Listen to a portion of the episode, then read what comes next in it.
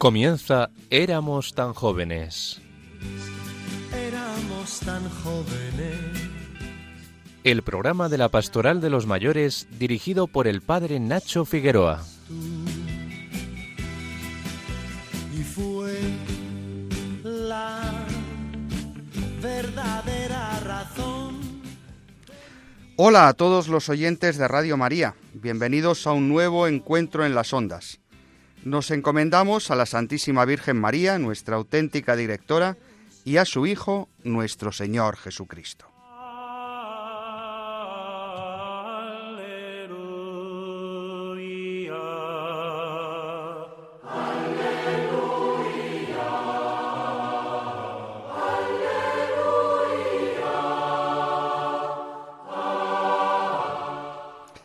Por cuarto año consecutivo, desde 2020 hasta mañana mismo, la Iglesia celebra el Domingo de la Palabra de Dios, que fue instituido por el Papa Francisco mediante la bula Aperuit Illis, les abrió el entendimiento, en la que el Santo Padre instituye un domingo completamente dedicado a la palabra de Dios para comprender la riqueza inagotable que proviene de este diálogo constante de Dios con su pueblo, que nos permite sobre todo hacer que la Iglesia reviva el gesto del resucitado, que abre también para nosotros, dice el Papa, el tesoro de su palabra, para que podamos anunciar por todo el mundo esta riqueza inagotable.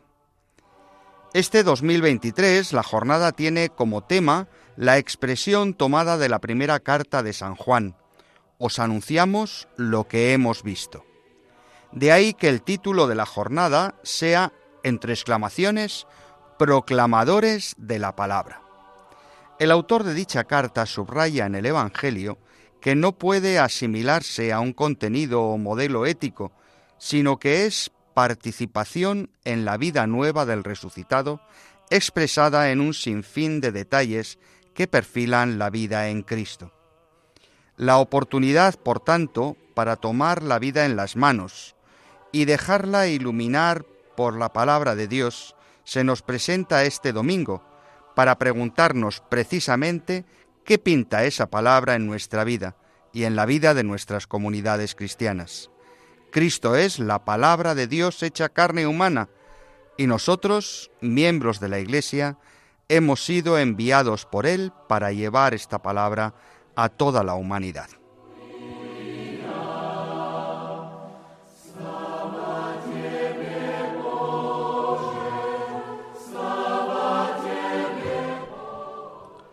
Hoy tendremos la oportunidad de compartir un trocito de nuestro programa con Juan José Baena, sacerdote de la diócesis de Alcalá de Henares y subdelegado de liturgia de la misma. Con él hablaremos de la institución por parte del Papa de este domingo de la palabra de Dios y sobre la centralidad de la palabra en la vida celebrativa de la Iglesia. Después de unos meses echándola de menos, hoy vuelve con nosotros nuestra querida hermana Carmelita, la Madre Olga de la Cruz, priora del Carmelo de Loeches, con quien comenzaremos un apasionante viaje por la vida y la espiritualidad de otro grande de la mística, San Juan de la Cruz con nuestros compañeros de viaje, Álvaro Medina y Jaime Tamarit. Buenas tardes, Álvaro. Buenas tardes, Nacho. Jaime no está hoy con nosotros, pero nos ha dejado los deberes bien hechos. Presidente de Vida Ascendente y vicepresidente Jaime de este movimiento. Con ellos nos preguntaremos cómo vivimos la palabra de Dios en nuestra ancianidad y en concreto en nuestros grupos de vida, que, de vida ascendente que tan bien conocen. Como siempre, Jaime Tamarit además nos seguirá llevando al rincón de gustar, seleccionando una pieza musical que nos ayudará a conectar esa palabra de Dios proclamada en la liturgia de la Iglesia. Con Victoria Pascua continuaremos el juego concurso sobre los montes de Tierra Santa. Las pistas que dimos sobre el séptimo monte nos llevaron al otro lado del Jordán, a lo que hoy es el reino de Jordania, al monte Nebo, donde Moisés fue enterrado que forma parte de la cordillera de Moab, de donde procedía Ruth la Moabita, que se convertirá en la abuela del rey David, y donde oró el Papa San Juan Pablo II en su visita a Tierra Santa en el año 2000. Esta semana visitaremos virtualmente ese lugar y conoceremos las pistas del siguiente monte. Por fin, Ana Marqués y Mercedes Montoya nos mantendrán al día con las noticias de los mayores. Pero nada de esto tiene sentido sin nuestros oyentes, que como siempre podéis mandar vuestros audios al WhatsApp 634 423 664 o al correo del programa éramos tan jóvenes arroba radiomaria.es. Y si no tenéis internet, recordad que nuestra dirección postal es Radio María, éramos tan jóvenes, Paseo de Lanceros 2, primera planta, 28024 Madrid. Estamos en Radio María, os habla el Padre Nacho Figueroa y esto es Éramos tan jóvenes.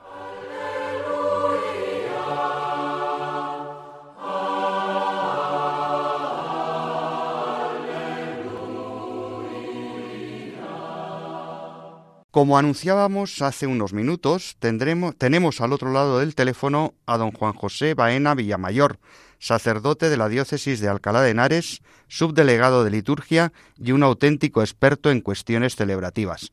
Buenas tardes, don Juan José. Muy buenas tardes, Padre Ignacio y todos los oyentes de Radio María. Encantados de tenerte.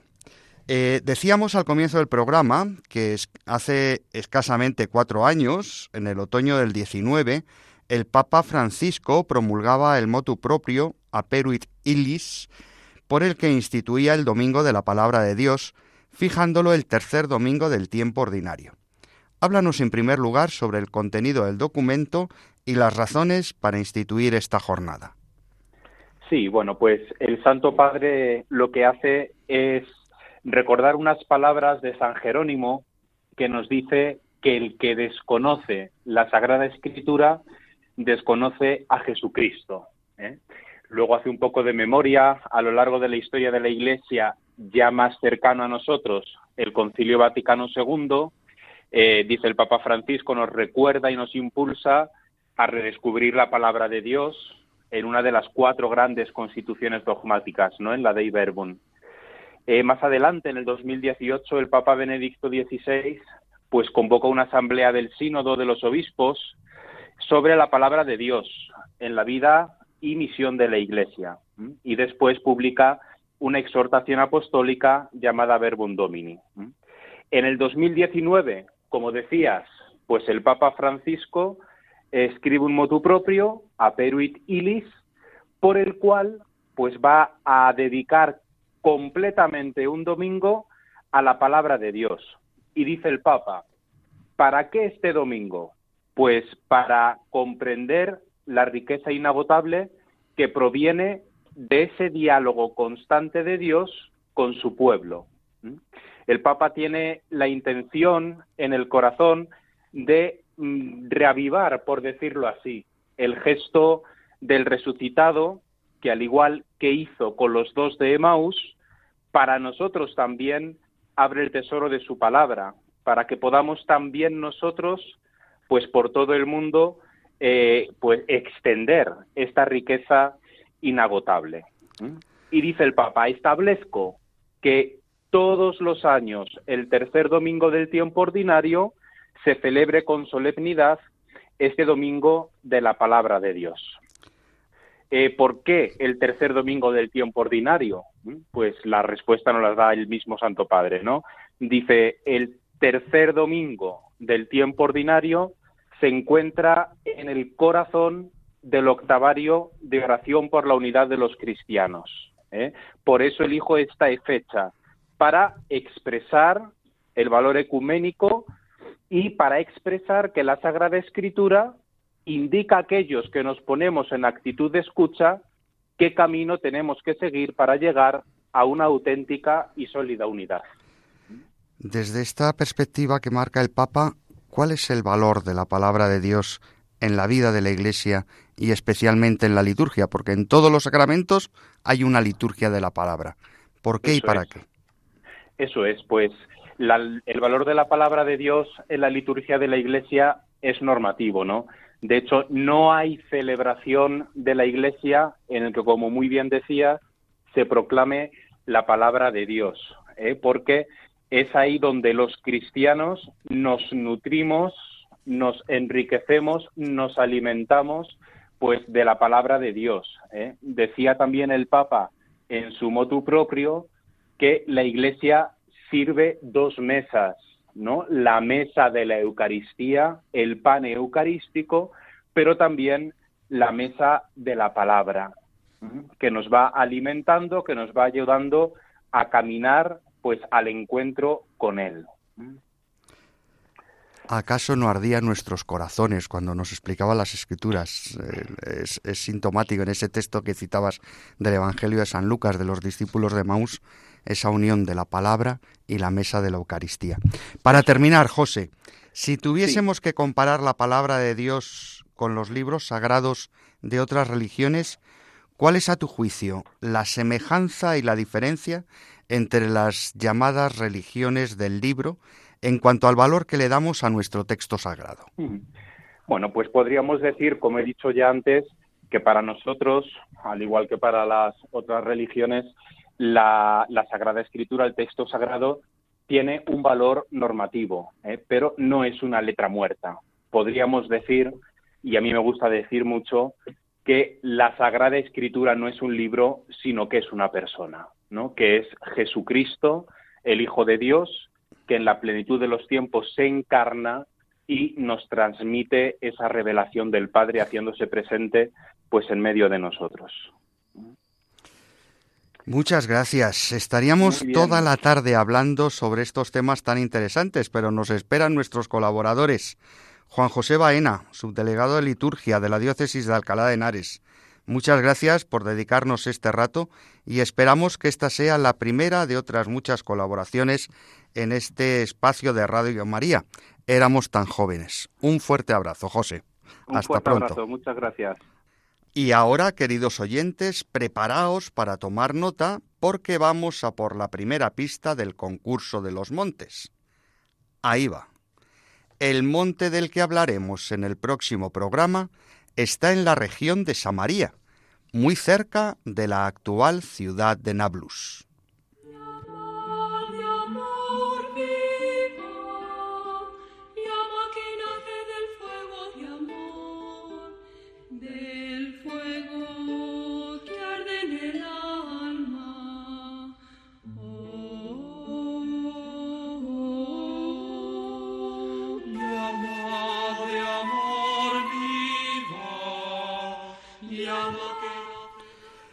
En el programa anterior ya anunciábamos el regreso de nuestra querida Carmelita Olga de la Cruz, quien, habiéndonos dejado tan buen sabor de boca con todo lo que nos explicó sobre la vida y obras de Santa Teresa, hoy empieza con nosotros la aventura de conocer a su compañero espiritual, San Juan de la Cruz. Olga, te escuchamos. Buenas tardes. Soy la hermana Olga de la Cruz Carmelita descalza en Loeches, encantada de encontrarme de nuevo entre vosotros, esta vez para tratar de acercaros un poco y de forma sencilla la grandiosa figura de otro Carmelita, San Juan de la Cruz. ¿Quién era? O mejor dicho, ¿quién es San Juan de la Cruz?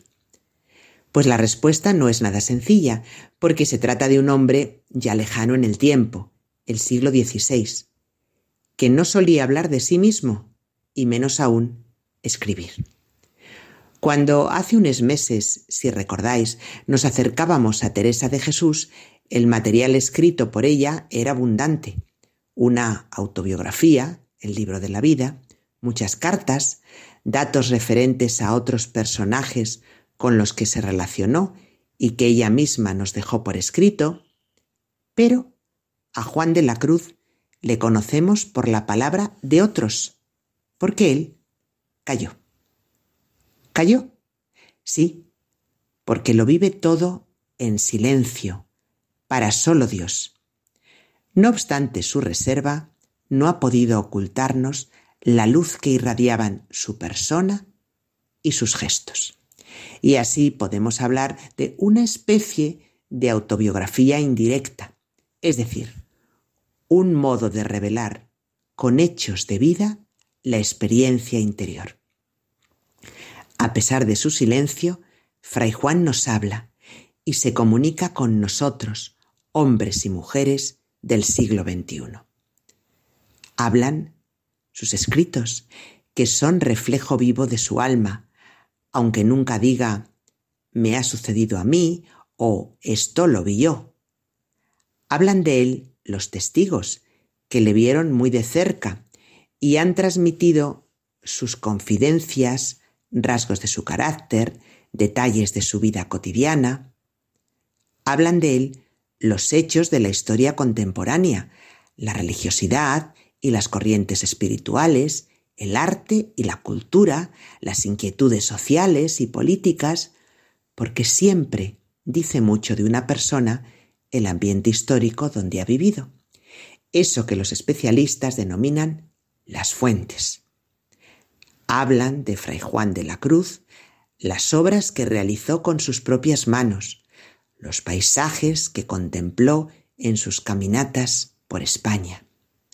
Hablarán de él los objetos, con su belleza y su dureza, porque cada libro es un trozo de su vida, cada gesto una confesión y cada paisaje un reflejo de su alma. Pues entonces, ¿quién era Juan de la Cruz? Pues era un pobre entre los pobres de la Castilla del siglo XVI, un frailecillo de nada, que decían algunos de sus contemporáneos con desprecio, el santico de Fray Juan, para Santa Teresa, que también le solía llamar mi senequita. Lima sorda, le apodaban con muy malos modos sus hermanos de hábito que lo encarcelaron en Toledo. El doctor místico, el cantor de la hermosura de Dios, uno de los más grandes poetas en lengua castellana, decimos ahora. Y todavía más, el doctor de las nadas, dicen, en referencia a su doctrina, reformador y maestro espiritual, el que decía aquello de callar y obrar, que por cierto es una frase de una carta suya totalmente sacada de contexto. Y hasta fijaros, hay un cuadro donde se lleva el dedo a la boca y tiene una disciplina en las manos, callar y obrar, pobre Fray Juan. Y claro, también el santo, así se le conoce en el Carmelo Descalzo como el santo. Y desde luego, un místico, porque la palabra del místico sobre Dios es la que más cerca de la realidad nos coloca y la menos pobre entre todas las que decimos los humanos. Y así es la palabra de Juan de la Cruz. Era todo eso y mucho más. Pero, para mí, la mejor definición de lo que fue durante su existencia terrena es la que proviene del escritor José Jiménez Lozano. Algo así como el hombre que no quiso ser nada. Y no quiso, voluntariamente, y huyó de honores y títulos todo lo que pudo, porque Fray Juan tenía muy claro que es absurdo pretender ser algo en lo que realmente es nada. Y nada es todo lo mundano, en su peor sentido, que en realidad no es más que ambicioncillas múltiples, porque algo solo es Dios. Juan solía decir, no ser algo en nada. Esto me parece una estupenda norma de vida que da paz y felicidad. No ser algo en nada. Así vivió, con toda conciencia y voluntad, Juan de la Cruz. Sería imperdonable, creo yo, hablar de San Juan de la Cruz sin referirnos a sus poemas y a la oración. ¿A que sí? Pues así, con la poesía hecha oración, trataremos de concluir cada sábado nuestro espacio. Y como aún nos llegan los ecos de la Navidad, oraremos con un fragmento de su romance sobre la encarnación. Esta estrofita, la última, que me encanta. Ya que era llegado el tiempo en que de nacer había, así como desposado de su tálamo salía, abrazado con su esposa, que en sus brazos la traía, al cual la graciosa madre en un pesebre ponía entre unos animales que a la sazón allí había. Los hombres decían cantares, los ángeles melodía, festejando el desposorio que entre tales dos había. Pero Dios, en el pesebre, allí lloraba y gemía, eran joyas que la esposa al desposorio traía. Y la madre estaba en pasmo de que tal trueque veía, el llanto del hombre en Dios y en el hombre la alegría, lo cual del uno y del otro tan ajeno ser solía. Gustad en silencio estas palabras, haced un poquito de silencio. Y fijaos que aunque nos traiga así a la mente una imagen como de portal de Belén, ¿verdad? Unos animales que a la sazón había allí, a los ángeles decían melodía, tiene una teología muy intensa ¿eh? y muy importante. Fijaros, Jesús es el desposado. ¿Y con quién se desposa? Con nuestra humanidad. Nuestra humanidad, es decir, la carne y la sangre del ser humano, es la esposa. Esto es la manera en que Dios se hace hombre. Fijaos la forma que tiene de describir el nacimiento de Jesús, como un abrazo. Jesús se abraza a la humanidad, la carne y la sangre, y la trae en sus brazos. Dios se hace hombre. Admirad el divino intercambio, el llanto del hombre en Dios, un niño recién nacido, y en el hombre la alegría de Dios. Dios nos ha traído su alegría y nunca lo olvides. Hasta el próximo programa.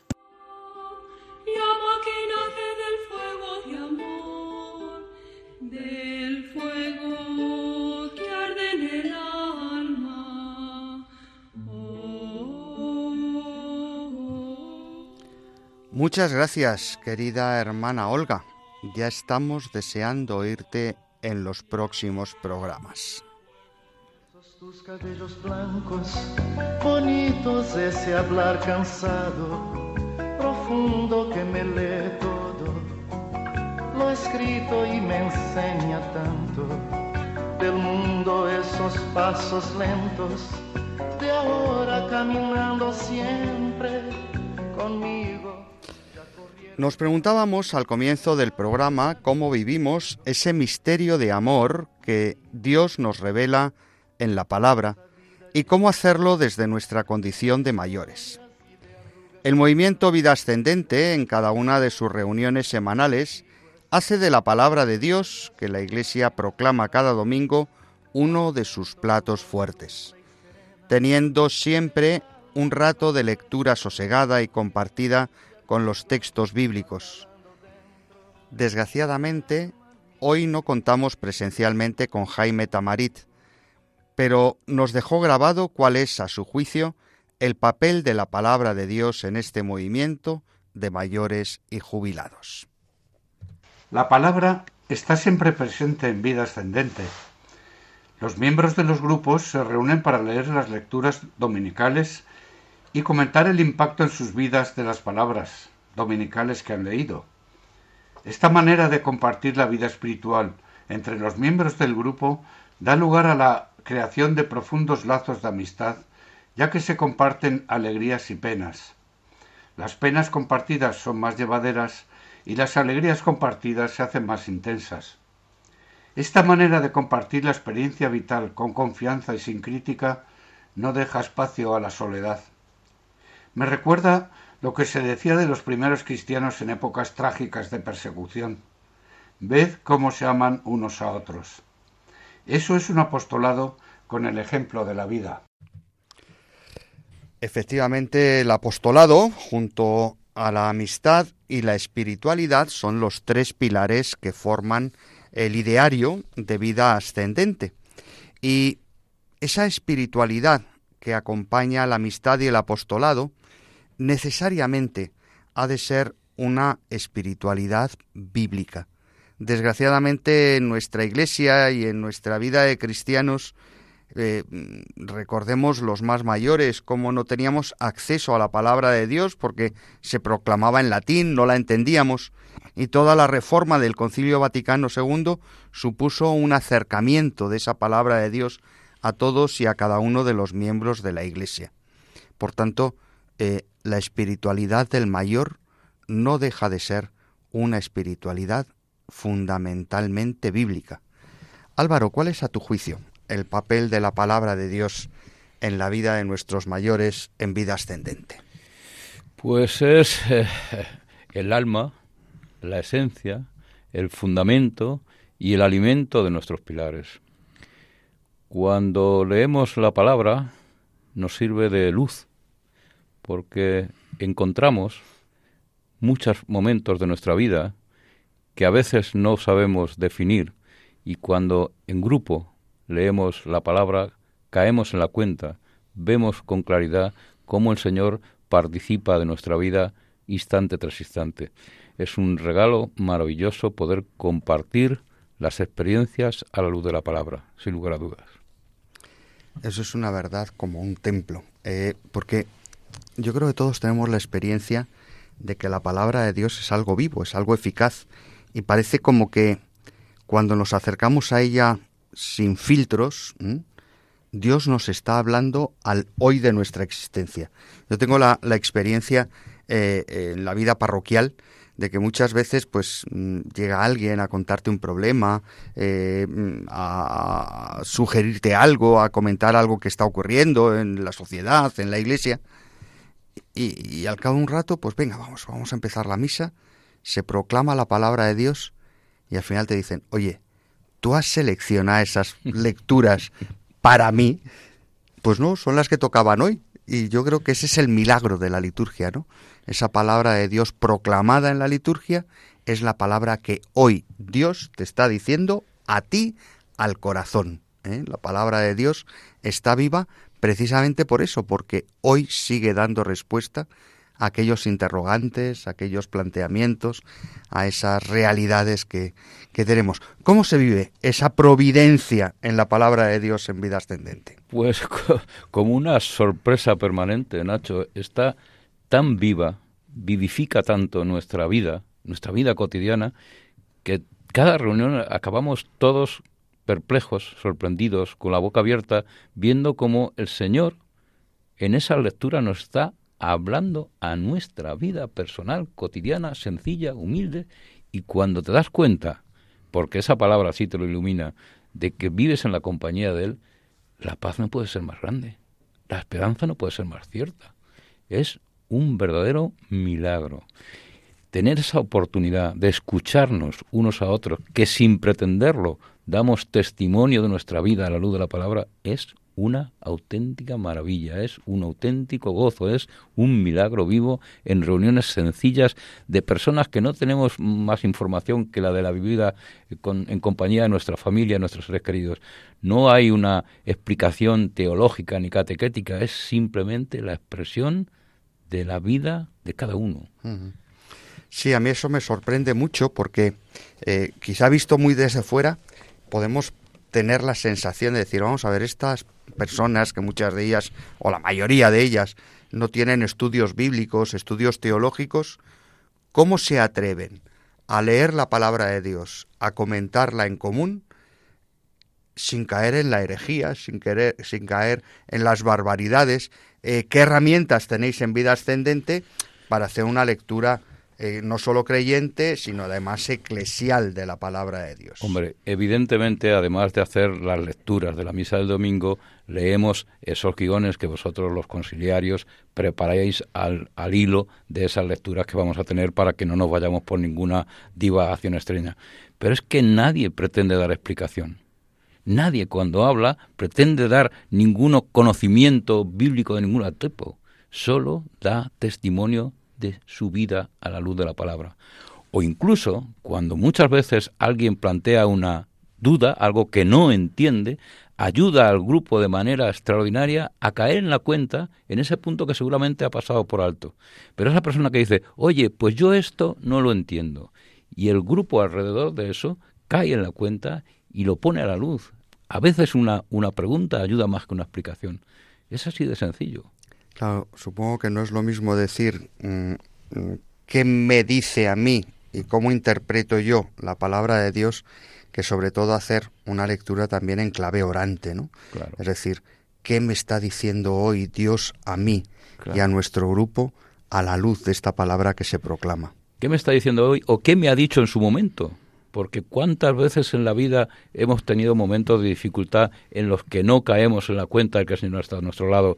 Y en esas reuniones, en esos comentarios, a la luz del testimonio de un compañero, de un amigo, de una amiga, dices, caramba, aquello que me pasó, que yo no entendía, ahora entiendo que el Señor estaba a mi lado. Y está viviendo la vida como un milagro permanente. Claro, no se trata solo de llevar la palabra de Dios a la vida, sino también de dejar que la vida se vaya iluminando por la propia palabra de Dios. Evidentemente, evidentemente. Comprendemos la vida a la luz de esas explicaciones, de esas palabras, de esos guiones que nos ayudáis vosotros. Efectivamente. Oye, yo, por lo menos en los, en los guiones que conozco y en los que trato de, eh, mm, de, coordinar, eh, siempre hay alguna conclusión. ¿eh? hay muchos propósitos en vida ascendente o hay más bien una conclusión de clave más contemplativa, más orante. Eh, al final de la reunión, ¿qué sacamos para llevarnos a casa? Las dos cosas, las dos cosas. De una manera contemplativa estás mirando tu vida y la de tus amigos, porque estás contemplando hechos ocurridos.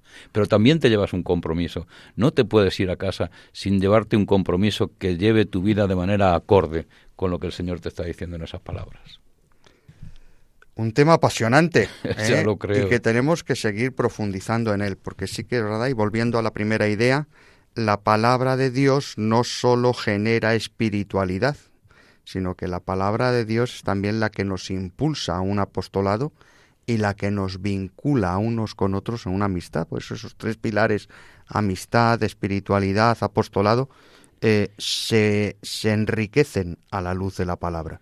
Parece muchas veces que la palabra de Dios es sólo para el ámbito de la intimidad con Dios, el ámbito espiritual. No, no, no, la palabra de Dios lo llena todo, llena nuestra amistad, llena nuestra familia y llena nuestra vida. Pues continuaremos en posteriores programas hablando de cómo la palabra de Dios y cómo en nuestro movimiento de vida ascendente nos vamos enriqueciendo a la luz de ese tesoro que Dios ha puesto en nuestras manos. Os contaré muchos testimonios que os sorprenderán, cosas que dices, ¿cómo puede ser? ¿Cómo puede ser que el Señor obre de esta manera tan sencilla, tan cercana y tan maravillosa? Pues nos lo apuntamos, nos lo apuntamos para el siguiente.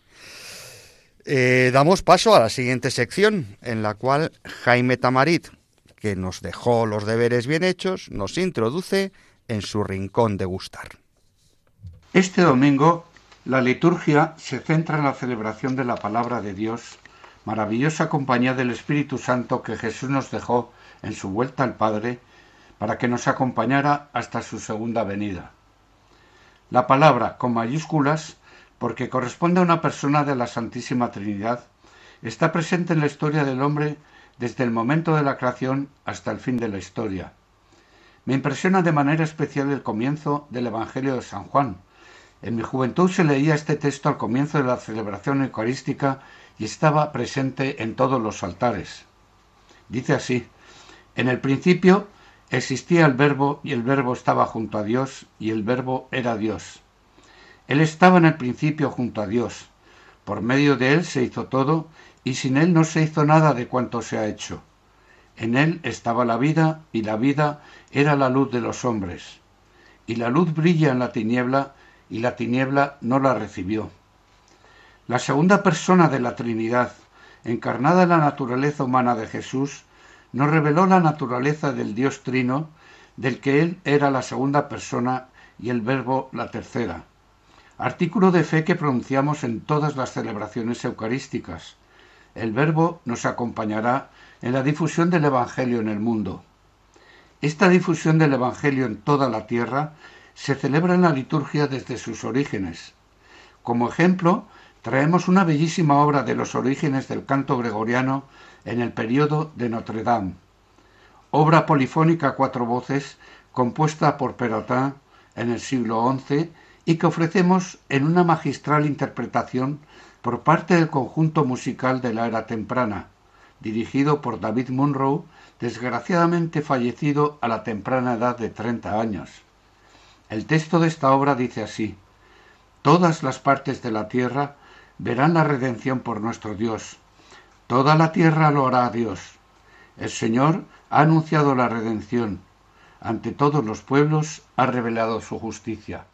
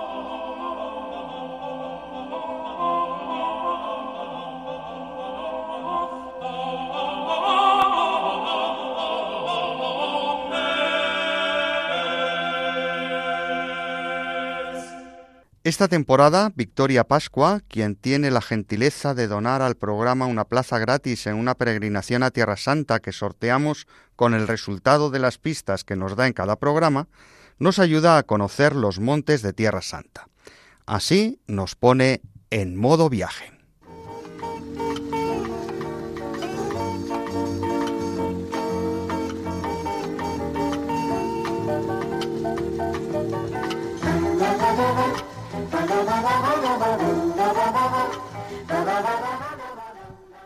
Victoria Pascua, antes de que nos hables del monte del que nos dabas pistas el programa pasado, ¿podías darnos la segunda pista del siguiente? Claro que sí, Nacho. Muy buenas tardes. Muy buenas tardes a todos y feliz año, que no habíamos estado en el programa desde, desde Navidad. Pues mira, ahí va la pista. Tras la muerte del rey Salomón, cuando el reino se divide entre Israel y Judea, este monte se convirtió en monte santo para el reino de Israel. De modo que ya tenemos dos pistas. La primera es que está en Samaria, cerca de Nablus, y la segunda que se convirtió en monte santo para el reino del norte, para el reino de Israel. Eso es, eso es. Y después de las pistas que fuimos dando el pasado programa, creo que todos ya saben que nos vamos hoy al monte Nebo en Jordania, que forma parte de los dos montes de Moab, la región donde habitan los maobitas, el pueblo de origen de Ruth. Efectivamente, esa franja oriental de la ribera del Jordán está flanqueada por la parte más al sur por esa cordillera de Moab, cuya elevación más importante es el monte Nebo. Pero creo que no es Ruth el personaje más recordado por los que pasaron por allí, ¿no? Es verdad. Nos cuentan los relatos del Éxodo que después de la larga travesía por la península del Sinaí, el pueblo de Israel bordeó lo que hoy denominamos el Golfo de Acaba la región de Idumea y desde allí se dirigieron por el Camino Real pasando por Petra hacia el norte hasta llegar al Monte Nebo. precisamente nos cuenta el, el, libro del Éxodo cómo ahí en ese camino real es donde muere Aarón y de hecho en Petra se recuerda un santuario eh, dedicado a, a, Aarón donde se dice que fue enterrado. Todos estos lugares que seguro suenan mucho a nuestros oyentes eh, al menos mm, le suenan como lugares turísticos, Petra, Guadirum, el Monte Nebo, el Mar Muerto. Eso es, eso es. Son muchos los viajeros que van a Oriente Medio y visitan Jordania, bien como único destino, porque efectivamente tienen mucho que ver, o bien combinado con Tierra Santa, que quizás es la forma más clásica de hacerla eh, nuestros peregrinos, ¿no? Como complemento a la peregrinación a Tierra Santa. Pero volviendo al Monte Nebo, cuando Moisés y el pueblo de Israel llegan allí, ven desde la cumbre del monte, como indicábamos en las pistas, la desembocadura del río Jordán en el Mar Muerto y al fondo la ciudad de Jericó. Eso es lo que decimos los castizos, como el libro del Deuteronomio. Lo verás, pero no lo catarás, porque Moisés no entrará en la tierra prometida. Cierto es, el Deuteronomio relata. Moisés subió del desierto de Moab al monte Nebo, a la cumbre del monte Pisgah, que está frente a Jericó. Desde allí el Señor le hizo contemplar toda la región de Galaad y el Señor le dijo, este es el país que yo juré a Abraham, Isaac y Jacob, que daría a sus descendientes. He querido que lo veas con tus propios ojos, aunque no vas a entrar en él. Así Moisés, el siervo de Dios, murió en la tierra de Moab, tal y como el Señor lo había dicho, y fue enterrado en un valle de la región de Moab, frente a Bet Peor, en un lugar que hasta la fecha nadie conoce. Murió a los 120 años de edad, sabiendo conservado hasta su muerte buena vista y buena salud. Así nos queremos morir todos, a los 120, con buena vista, con buena salud, a eso nos apuntamos todos, ¿verdad? Aunque tiene trampa, porque los años en la época de Moisés solo tenían 10 meses y los meses solo 28 días, o sea que hacía trampas, ¿no? poco trampilla, sí, sí. Para terminar, vamos a recordar que una de las pistas decía que San Juan Pablo II estuvo rezando allí en el año 2000. Y efectivamente, en la cumbre del Monte Nebo, los franciscanos construyeron sobre restos bizantinos y medievales, que conservan algunos valiosos mosaicos, un santuario que visitó San Juan Pablo II el 20 de marzo del año 2000. Hay algunas fotos preciosas en las que le podemos ver en el mirador que hay en la parte posterior del santuario, viendo cómo Moisés, la Tierra Santa, junto a un monumento que representa la serpiente enrollada en torno a la cruz, recordando el estandarte que levantaba Moisés en el desierto.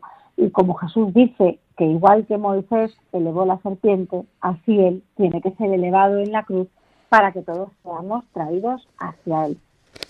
Qué bonito que así se unan en el Monte Nebo el Antiguo y el Nuevo Testamento. ¿eh? Muchas gracias. Victoria, nos despedimos de ti hasta la semana que viene en que nos hablarás de ese monte en la región de Samaria que fue sagrado para el reino de Israel. Aún queda pendiente la tercera pista del monte que lo daremos dentro de un ratito. Muy bien, pues un beso muy grande a todos y hasta el próximo programa. Un abrazo. Estamos en Radio María y esto es Éramos tan jóvenes Para participar en el concurso, para mandarnos vuestros comentarios, impresiones o sugerencias, no os olvidéis de escribir a nuestro WhatsApp 634 423 664. Escuchamos ahora las noticias de los mayores contadas por Mercedes Montoya y Ana Márquez.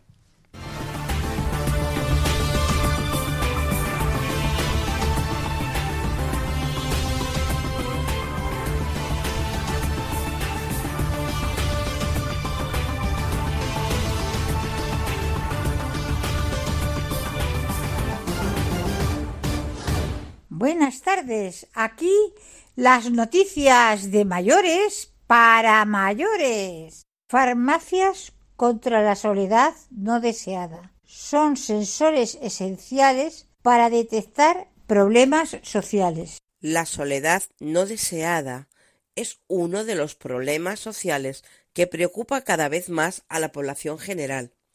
Los mayores son el colectivo más vulnerable y perjudicado, especialmente si viven en zonas rurales en riesgo de despoblación. Ante esta situación, muchos ayuntamientos e instituciones trabajan por diseñar programas que ayuden a detectar y a frenar este problema. Uno de los gremios que está ganando cada vez más protagonismo en esta labor es el de las farmacias, por ser un lugar bastante frecuentado por los mayores. El objetivo del Consejo General de Colegios Farmacéuticos es llegar a todos y cada uno de los rincones del territorio, porque la soledad no deseada y el maltrato a las personas mayores en todas sus tipologías son dos problemas reales y alarmantes, que poco a poco se están convirtiendo en una epidemia que repercute de manera muy significativa en la salud y el bienestar de las personas que la sufren. Las fundaciones ONCE y Legalitas exigen ciudades accesibles para personas con discapacidad y mayores. La Fundación ONCE y la Fundación Legalitas exigen un diseño de ciudad para todas las personas, es decir, que sean también accesibles para las personas con discapacidad y los mayores. Ambas entidades han impulsado en 2022 una campaña sobre este tema con el objetivo de sensibilizar en torno a la accesibilidad como garantía de igualdad de oportunidades y no discriminación. Con esta iniciativa han querido poner el foco en las dificultades que, según han señalado, estas personas sufren a la hora de desenvolverse en según qué entornos. Y esto, según han recordado, a pesar de la normativa existente. Un TikToker recauda más de 100.000 euros para que un octogenario pueda jubilarse. Rory McCarthy es el TikToker que ha dado a conocer la historia de Butch, a quien conoció en su puesto de trabajo. Estaba comprando en Walmart y le atendió un hombre de 82 años llamado Butch, que trabajaba en turnos de 8 o 9 horas. Rory estudió la posibilidad de hacer un vídeo para recaudar fondos para su jubilación y Butch accedió. La recaudación se inició a mediados de diciembre y pocos días después la suma de las donaciones era sorprendente. Actualmente se han realizado más de 5.000 donaciones y la cantidad total ha superado el objetivo inicial de los 100.000 dólares. La música es una estupenda herramienta en el tratamiento de demencia. La multitud de efectos positivos que nos aporta la música ha hecho que cada vez más se utilice como principal herramienta en el tratamiento de musicoterapia en personas con demencia. La musicoterapia no hay que confundirla con la música recreativa.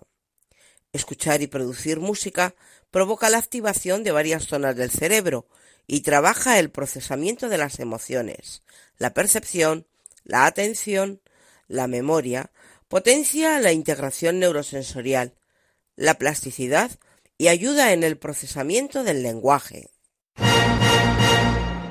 Un nuevo estudio vincula una buena hidratación con un envejecimiento más saludable. Mantenerse bien hidratados no solo es importante en el día a día, también puede aportar grandes beneficios a largo plazo. Así, lo ha demostrado un estudio de los Institutos Nacionales de Salud de Estados Unidos, en el que señalan que los adultos que se hidratan correctamente son más saludables, desarrollan menos afecciones crónicas como enfermedades cardíacas y pulmonares, y viven más y mejor.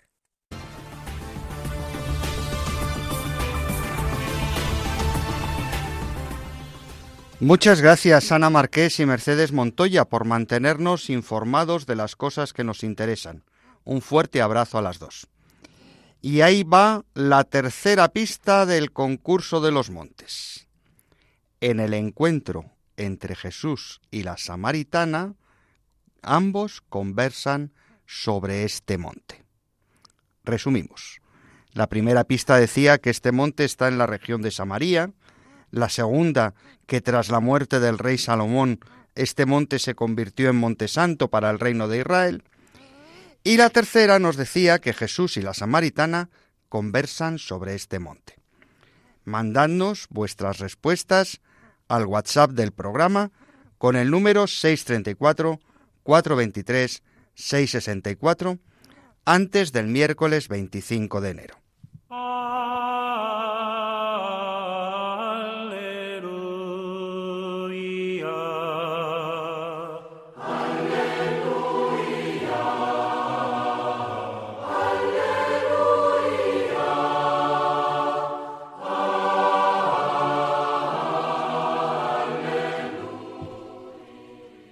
Concluimos nuestro programa en estas vísperas del Domingo de la Palabra de Dios, deseándoos que los que escucháis y meditáis cada día las Sagradas Escrituras seáis también palabra viva para aquellos que conocéis cada día de nuestra existencia, desde que somos niños hasta que el Señor nos llama a su casa, es una oportunidad para ser palabra de Dios para nuestros hermanos.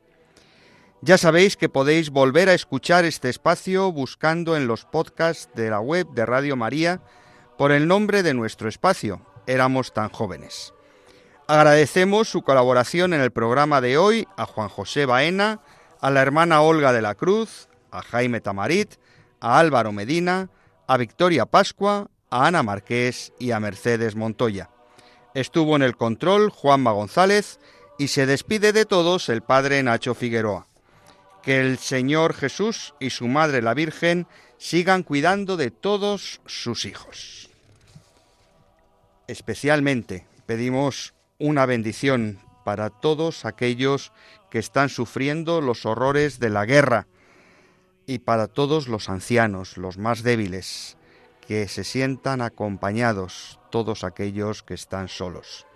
Nos encontramos de nuevo, si Dios quiere, dentro de dos sábados, a las seis de la tarde en la península, a las cinco en Canarias. Os dejamos con el Santo Rosario y luego las vísperas y la misa vespertina del domingo. Dios os bendiga a todos.